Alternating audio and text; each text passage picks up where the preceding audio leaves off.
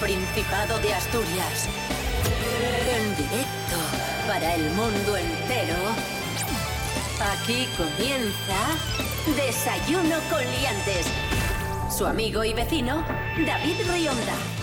Buenísimos días, Asturias. Hoy es miércoles 15 de diciembre de 2021. En este momento, seis y media de la mañana. Cris Puertas, buenos días. Muy buenos días, David Rionda. Muy buenos días, Asturias. ¿Qué tal? ¿Cómo estás? Muy bien, en la cumbre. In the camber. Oh, yeah. España no es un jardín de infancia, aunque en ocasiones es verdad que lo parece. Santi Esto hay que Robles. cambiarlo ya, ¿eh? ¿Cómo, cómo? Esto huele ya.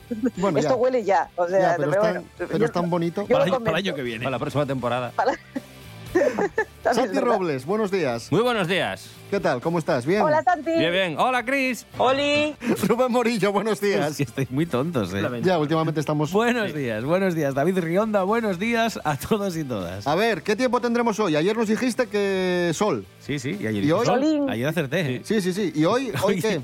Hoy ya se empieza a torcer la Vaya por Dios. No, pero no va a llover, Vaya ¿eh? por Dios. No va a llover. La Agencia Estatal de Meteorología prevé para hoy cielos cubiertos a ratinos. Sí que tendremos sol también en las primeras horas de este día, que va a ser también muy fresquín. Mínimas de 1 y máximas de 21 incluso.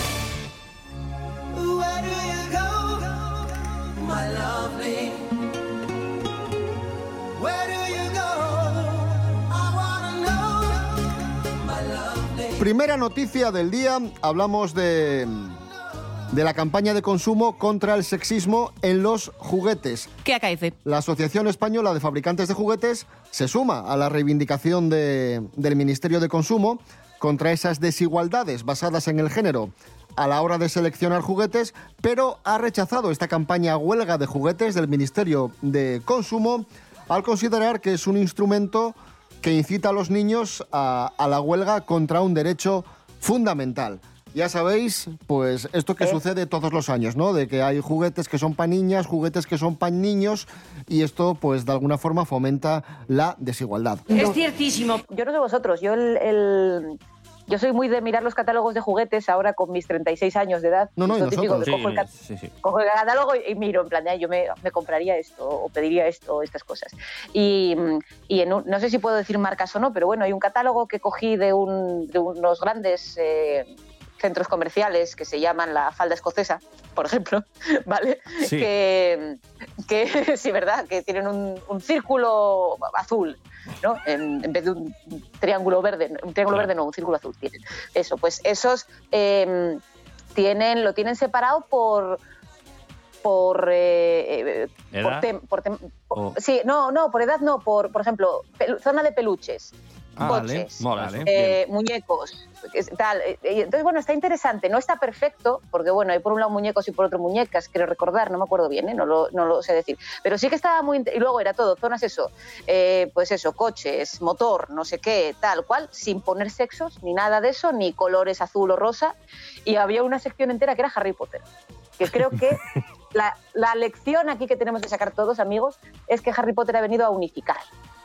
Harry Potter como, como, como elemento revolucionario que unificará al fin el- el- el- el- la absurdez esta de, de anda que no estuve yo meses para que me comprara una tortuga ninja en casa. Me cago en la mar salada. Esa sabe más letra que Lepe, Lepijo y su hijo. Si os sirve de algo, un catálogo de juguetes de también de la falda escocesa eh, fue la típica cosa que te llevas en la mano para mirar.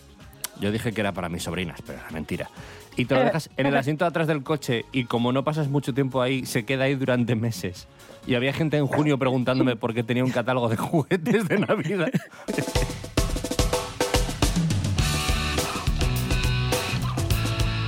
Pues sí, amigos, amigas, la Navidad a la vuelta de la esquina. Ya casi estamos en Navidad, por no decir que estamos ya en Navidad. Y vamos a conocer curiosidades sobre el origen de estas fiestas entrañables con Elena Cueto. Elanya, buenos días, Elena.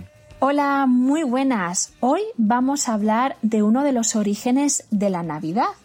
Y para ello viajaremos atrás en el tiempo. No una centuria, tampoco cinco, más atrás, mucho, mucho más.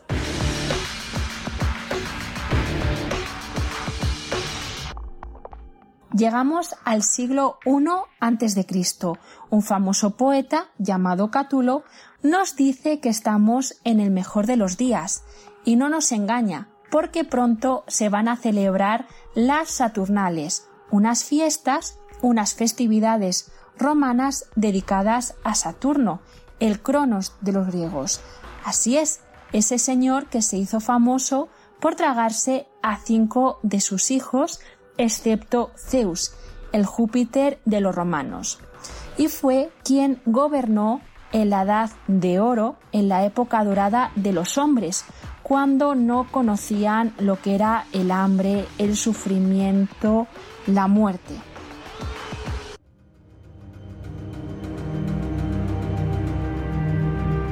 ¿Y qué se celebraba?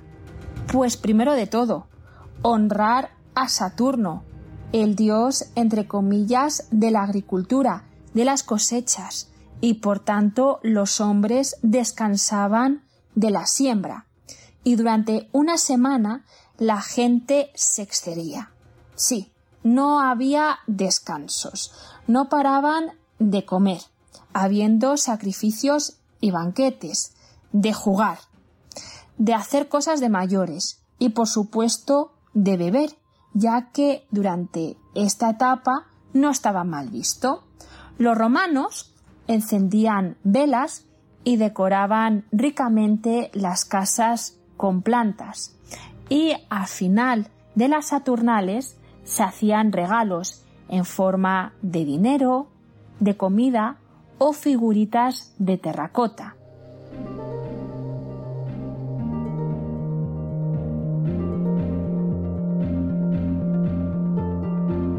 Así, además, por curiosidad, los esclavos y sus dueños se intercambiaban los roles.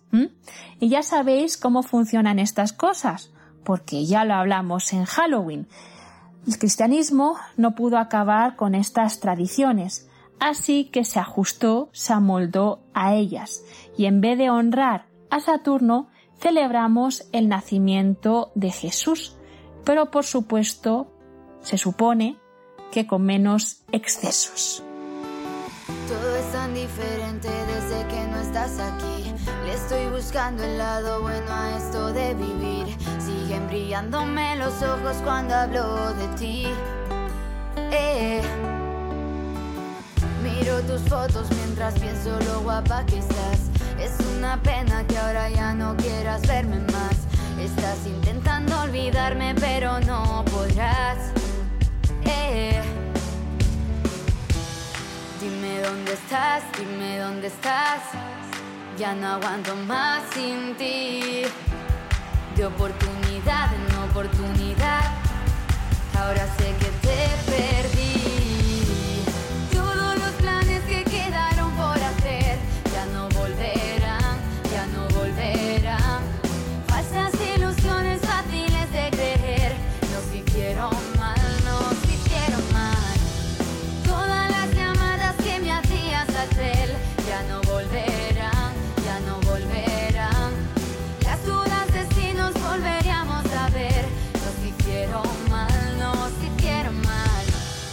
Es un amor-odio que no sé controlar.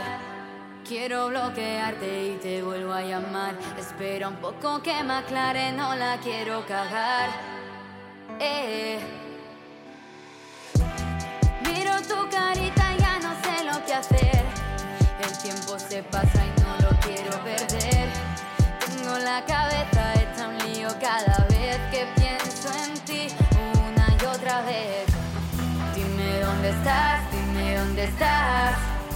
Ya no aguanto más sin ti. De oportunidad en oportunidad. Ahora sé que te perdí. Todos los planes que quedaron por hacer ya no volverán, ya no volverán. Falsas ilusiones fáciles de creer. Nos hicieron mal, nos hicieron mal. Ahí está sonando Pauli Fegua. Pauli Fegua y el pasa, tema Santi? Los planes. Pauli Fegua, Cris Puertas, que es la sobrina de, de Santi Robles, Esa no la vi venir. de Lugones. Pauli Fegua. Felicidades. A tope con Pauli Fegua. Mira, ¿Es tu sobrina? Ya, ya, ya, ya, ya. El camino que lleva Belén. Seguimos en Desayuno Coliantes en RPA, la radio del Principado de Asturias. Vamos con noticias de famosos. Noticias de famosos. Noticias de famosos. Tiri, tiri, Ti, ti, ti, tiri. ti. Atención, guionistas. Mary Coletas, buenos días. Hola, buenos días, señoras y señores, ¿qué tal? Muy bien, hoy Hola, Mary. noticias muy interesantes tenemos. Bueno, a ver si es verdad, venga, vamos allá. Vamos con la primera. Venga. Georgina Rodríguez, la pareja de Cristiano Ronaldo y sus hijos Sí. viajan a Laponia para conocer a Papá Noel. ¡Toma ya! Cogieron el jet privado, Pero si Papá Noel viene aquí. ya, pero previamente viene en Nochebuena. Sí. Pero ellos fueron a verle a Laponia estos días que está ya preparando con los elfos los regalos y todo esto. Pues estará bastante estresado. También hay momentos y momentos para ir a ver a la gente. Esto es como la gente que va a ver a, a- a- a- a las, la gente que da luz al, minuto. En plan de, hola, ¿qué tal? Pues mal, ahora mismo mal, déjame paz.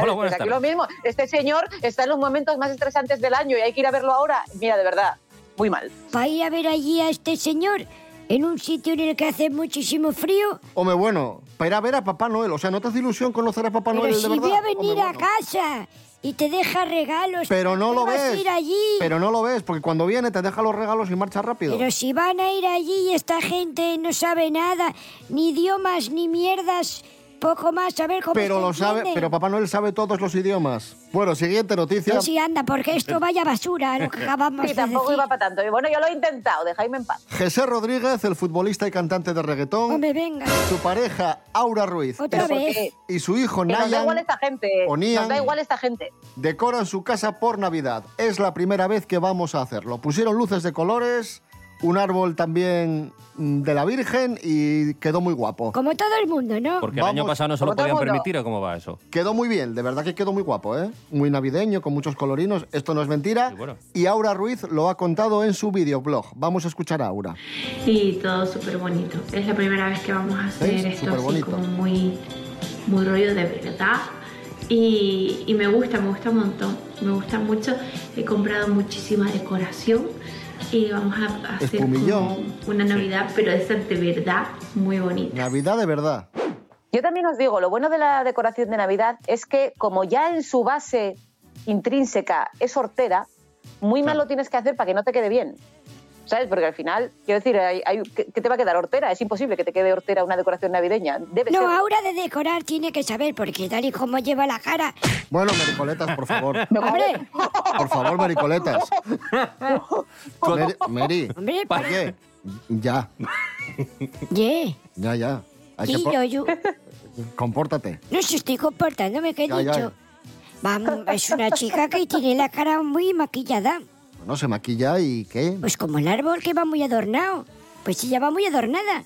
El árbol se adorna para que esté bonito, pues ella se adorna la cara para lo que ella cree que es bonito. Los labios como morcillas de un color completamente antinatural. sigue. Los ojos pintados que le dan casi la vuelta hasta las orejas el, la pintura esa que lleva. Rímel que no sé ni cómo maquillaje, puede hablar. maquillaje con luces. Mericoletas, gracias. Le, le ha una confesión, una pregunta, quiero que se confiese usted. ¿A usted estas noticias le han parecido relevantes? O sea, ¿está orgulloso incluyéndolas en el guion del programa? ¿No se habla de otra cosa en el Congreso? Hombre, Ya. yo te soy sincero. Sí, Un premio no creo que me den. vale. bueno, mira. Pero bueno, mira, de recogiendo el Pulitzer Bien, no, no, pero por bien. su labor informativa Se ha sincerado bien. es bien. un avance, es un avance. sobre Bien, Paula bien. Echevarría. Y... Adiós, buenos Adiós, días. adiós, Meri. No dais una noticia importante. Oh,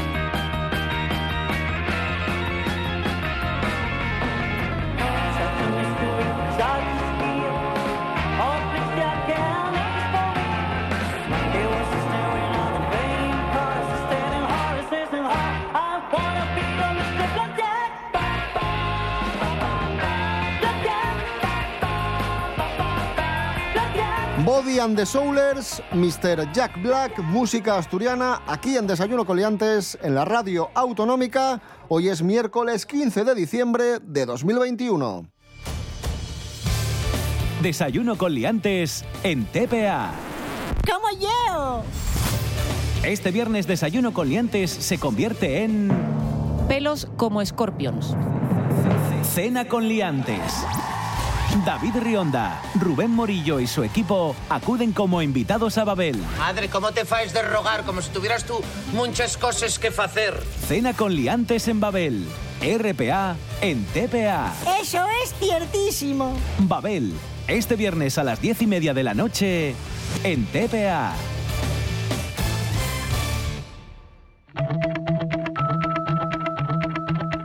De- de- de- desayuno con liantes.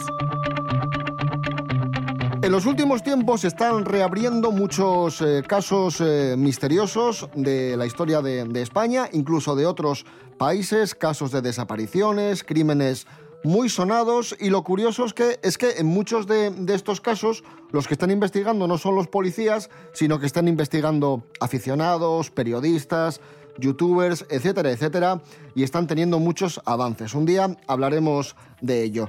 Pero atención porque tenemos noticia y es que hay un caso que fue muy sonado en Estados Unidos y un youtuber ha encontrado el coche, el coche que, protagonizó este caso, el coche de dos jóvenes desaparecidos hace 21 años. Rubén Morillo, ¿qué es lo que pasó? Sí, pues hay un youtuber eh, aficionado al buceo que se llama Jeremy Bow Sides. No sé si es un juego de palabras con both sides, con, bueno, pero en fin, en cualquier caso, Jeremy se llama este chico.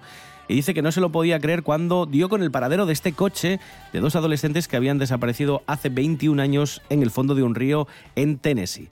Los menores eran otro Jeremy, Jeremy Betchel, que tenía 17 años, y Erin Foster, que tenía 18, y de cuyos chavales había perdido el rastro el 3 de abril de 2000, del año 2000, después de que ambos abandonasen la casa de uno de ellos en este coche que ahora ha encontrado este youtuber que, que bucea. Y en el interior de este coche, por cierto, se han encontrado restos humanos que ahora son la clave de esta investigación. Se están estudiando con pruebas de ADN y con comparaciones, comparativas eh, con los registros dentales, con el fin de determinar si pertenecen a estos chavales. Dice el youtuber Hombre, no- que no- no, se puede creer No pinta bien, ¿eh? que en 20 años, eh, esperando a que apareciera, nadie haya encontrado el coche y que haya sido él el que se haya topado con este. Ya, ya, a mí me llama la atención eso, que Sí. la policía no, Sí, sí, no haya encontrado el coche y, y que sea un youtuber por casualidad el que, el que lo encuentre. Después de 20, ve- casi 21 años. Sí, 21 años prácticamente. Madre mía, empezó un poco este tema de, en, en mi recuerdo, ¿eh? no, no hay investigación por mi parte, pero de, de gente de YouTube y de gente de Internet eh, investigando casos o haciendo que casos que se volvieron muy virales, de repente fuera la gente de Internet la que arrojara pistas a, a los investigadores porque se obsesionaban mucho con el tema, con el de, ¿os acordáis de Elisa Lam? Hay un documental en Netflix. La chica no del ascensor, ¿no? La chica del ascensor. Eso fue como, yo creo que el primer caso o el primer caso súper ultra mega mediático de una historia que había pasado que no se entendía. Es una chica que, mm, bueno, no voy a desvelar mucho por si la gente quiere ver el documental o quiere investigar sobre el tema, pero bueno, es una chica que desapareció y lo último que se la vio fue en un ascensor que parecía que la perseguía alguien, pero no había nadie. Como no se sabía si era un brote, si había algo sobrenatural, sí que estaba pasando ahí.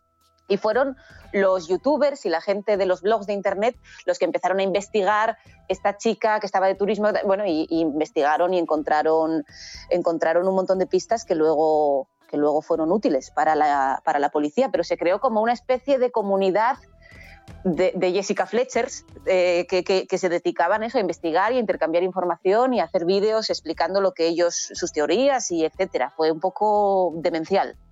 Algún día, algún día hablaremos de, de todo esto. Ahora vamos a dar paso a Miguel Ángel Muñiz, Jimmy Pepín, que viene a, a lo que sabe él, a hablar de cine. Un aplauso para Miguel Ángel, venga. ¡Bravo, Jimmy! Eres un cara dura impresionante.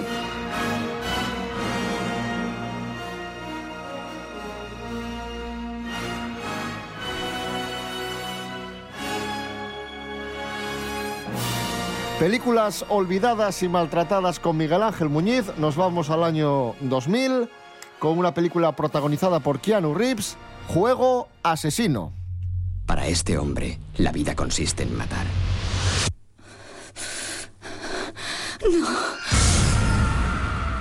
La vigilará durante semanas.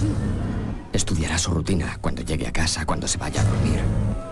Por la mañana, antes de que salga el sol, se pondrá en marcha, se introducirá en su casa y le atacará. Miguel Ángel Muñiz, muy buenas. Buenas, hombre, ¿cómo estamos? ¿Qué es esto de, de juego asesino que, que por lo que veo aquí tiene muy poca muy- tiene muy poca nota? No la quieres mucho, sí. Sí, a ver, Juego Asesino es una película bastante curiosa, pero bueno, tiene en su reparto a dos nombres que unos años antes eran estrellas incipientes, como son Keanu Reeves y James Spider, que ya en el año 2000, sobre todo James Spider, estaba ya un poco acabado. Keanu Reeves acababa de tener un éxito muy grande con Matrix. Y bueno, esto básicamente pues vendría a ser una especie de, explotación o de sí, de, película un poco que continúa el hilo de películas como Seven o Copycat, ¿no? Sobre los asesinos en serie y demás. En este caso, por un agente del FBI que, que interpreta James Spider, que bueno, un poco cansado de perseguir asesinos en serie y ver eh, cuerpos mutilados y demás, pues decide retirarse. Pero, pues como es habitual, pues hay un asesino que está obsesionado con él y quiere que vuelva otra vez a entrar en el juego y entonces va poniéndole pruebas en plan secuestrando a chicas, por ejemplo, y diciéndoles, eh, he secuestrado a esta persona, tienes 12 horas para encontrarla. Si la encuentras, pues está viva. Si pasan las 12 horas, pues olvídate. Te culpas a ti mismo de las muertes. No, culpo a la persona que las causó. No sabes que lo he hecho por ti. Y entonces, eh, pues a partir de ahí, pues es una especie de juego del gato y el ratón, como se suele decir. Y bueno, a ver, es una, es una trama más o menos convencional. Realmente la película yo creo que funciona como entretenimiento, que, que yo creo que ya en ese sentido pues es una cosa positiva, por lo menos que estés entretenido el- la hora y media que dura. Para ser un thriller es bastante espectacular, porque tiene escenas así espectaculares. Keanu Reeves haciendo de psicópata, pues bueno, puede tener su, su aquel por, por la cosa que estamos acostumbrados siempre a verlo como un personaje así, como muy como muy perro pachón, ¿no? Así como muy pasivo y tal, ¿no? Así poniendo sus caras y tal. Total, que, que Keanu reniega de, de la peli, la peli tampoco es una peli de, de gran presupuesto y, y al final, bueno, pues No, es, pero también digo que es la típica película que podía haber sido eh, una película de estas de culto, ¿eh? que llaman, porque no tuvo demasiada taquilla tampoco. No perdió dinero, ojo, eso es interesante apuntarlo, porque tiene un presupuesto de veintitantos millones, unos, sí, como unos 30 millones o algo así, y recaudó unos cuarenta y tantos en todo el mundo. O sea que bueno, no, no se perdió dinero. Pero tiene eso, yo ya te digo, no diría que es destacable dentro de este tipo de pelis, pero pero tiene algo que, que, que si entras por la película puede resultarte entrañable, podría decirte incluso. Tomad nota, año 2000, juego asesino con Keanu Reeves. Miguel Ángel Muñiz, gracias. Venga, chao. Felicidades.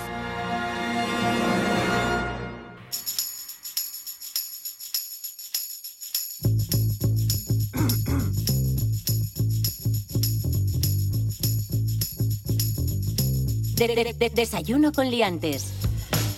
Profesor Serapio Cano Bayer, buenos días. Hola, buenos días, señoras y señores. ¿Qué tal, profesor? Pues muy bien, aquí pendiente, atento. Está quedando un programa muy bonito hoy, Sí. ¿eh? Y yo voy a cerrar con la agenda cultural, si les parece, para hoy, para estos días. Me parece Voy a ir estupendo. rapidísimo. Lo que os quiero pedir, Santi Robles, Cris Puertas, es que no interrumpamos al profesor porque cuando él está haciendo la agenda y le interrumpimos, se pone especialmente nervioso. vale. Se pone muy nervioso y tiene muy mala leche, nos insulta y, bueno, no es agradable. Porque, inter- porque interrumpen ustedes. Claro, claro. ¿Lo dices en serio o es para que lo hagamos? No, lo, di- lo- lo digo... co- bueno, en fin, profesor, Les traigo dos exposiciones y un concierto.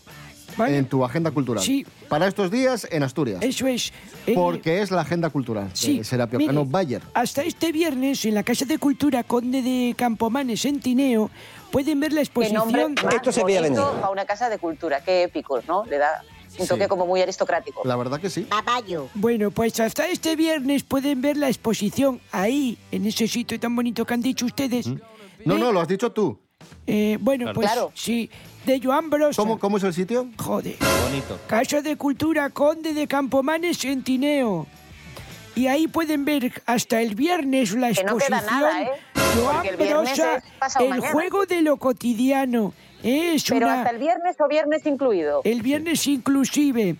Y eh, Ah, es, es, eh, una exposición para que ustedes puedan ver eh, y admirar la obra de este artista catalán que cuya poesía trans, bueno, traspasa los límites de las palabras y se refleja en objetos. Es poesía con, con objetos. sea, Así que si la ¿proyectan quiere poesía ver- en objetos? No, qué guapo. poesía con objetos. Pues, Molaría que lo hicieran, ¿eh? pues yo. Sí. Pues no es mala idea. ¿Puedo hacerlo? Pues hágalo Muy buena usted, idea, deje de Santi. venir Sí. aquí a molestarme, joder. bueno, eso para hasta el viernes, como les digo. Hasta el próximo ¿Por qué jueves él puede 20 decir tacos y nosotros no? Yo es una cosa que no entiendo bien. Claro, ¿podemos proyectar tacos? Profesor Sobre Serapio. Cano. Oiga, Sobre es que dirija algo. Usted es el director del No, te programa. estoy diciendo profesor Serapio Ya, pero Cano es para que que, les sigas. dejas hablar para que interrumpan, joder. Bueno, es que son colaboradores. Ya, esto... Pues... Es que estamos sin civilizar. Claro. Bueno, vamos a otra exposición, Casa de Me Cultura mola de en vez de colaboradores. Es que no se callan, es que no me dejan Perdón, hablar, perdón. David. sí, Perdón, Casa de la perdón, perdón, Cultura. Perdón. Como... Perdón. Ahora vamos a la Casa En de. Cultura de Colunga con la trilogía poética Lorru que se puede ver hasta el próximo jueves. Corran porque ya se acaba esta exposición. ¿eh? que es la trilogía poética ilustrada Lorru, que integra a 60 poetas y tantos artistas otros plásticos en el que se homenajea a este, a este edificio tan característico asturiano. Trilogía poética Lorru, Casa de Cultura de Colunga. Vale, hasta exposición el próximo dedicada- jueves. Dedicada a los hórreos hasta el jueves, por lo tanto, podemos ir hoy y mañana. Faltosu. ¿Qué te parece, eh? El Qué viernes ya sería ir a Tineo, entonces. ¿Eh? ¿Viste qué bien lo calculé? Claro. Si es usted un erudito, es usted un genio. bueno, en fin. Qué asco, Dios mío. Qué asco. Qué, hi- qué hiriente suena, ¿eh? Qué feo es cuando eso suena tan hiriente. Bueno, ahora vamos a cerrar con un concierto, les había dicho, para hoy miércoles 15 de diciembre, entradas a la venta por 15 euros en el Teatro Jovellanos de Gijón. Uy, ¿quién, quién? está ¿Quién canta? ¿Quién toca? Mitro Choni. ¿Cómo yo? Y dirá usted, ¿quién es Mitro Choni? ¿Quién es Mitro Bueno, pues no es alguien quizás muy conocido para usted, pero es un joven pianista considerado como uno de los pianistas más destacados del siglo XXI, ganador del primer premio del con- primer premio del 19 concurso internacional Paloma Oshia y que va a interpretar un programa con obras de Schumann, Brahms, Debussy o Rachmaninoff, por ejemplo. Así que si lo quieren ver, hoy Vamos a recapitular. 15 euros, ya. 8 de la tarde, Teatro Jovellanos de Gijón. Recapitule usted ahora lo que quiera. No, no, ya, ya está, ya lo has dicho, lo has hecho muy bien, lo has hecho muy bien. Un aplauso para Sí. Serapio Cano Bayer por esa Gracias. agenda tan bonita. Soy estupendo. ¡Bravo! Además, muy fluido y sin interrupciones. No, sí, claro, sí, sí. Va- vas a ir al infierno, Rionda. Bueno, venga, que nos vamos, que son casi las 7, nos vamos con Kenichi.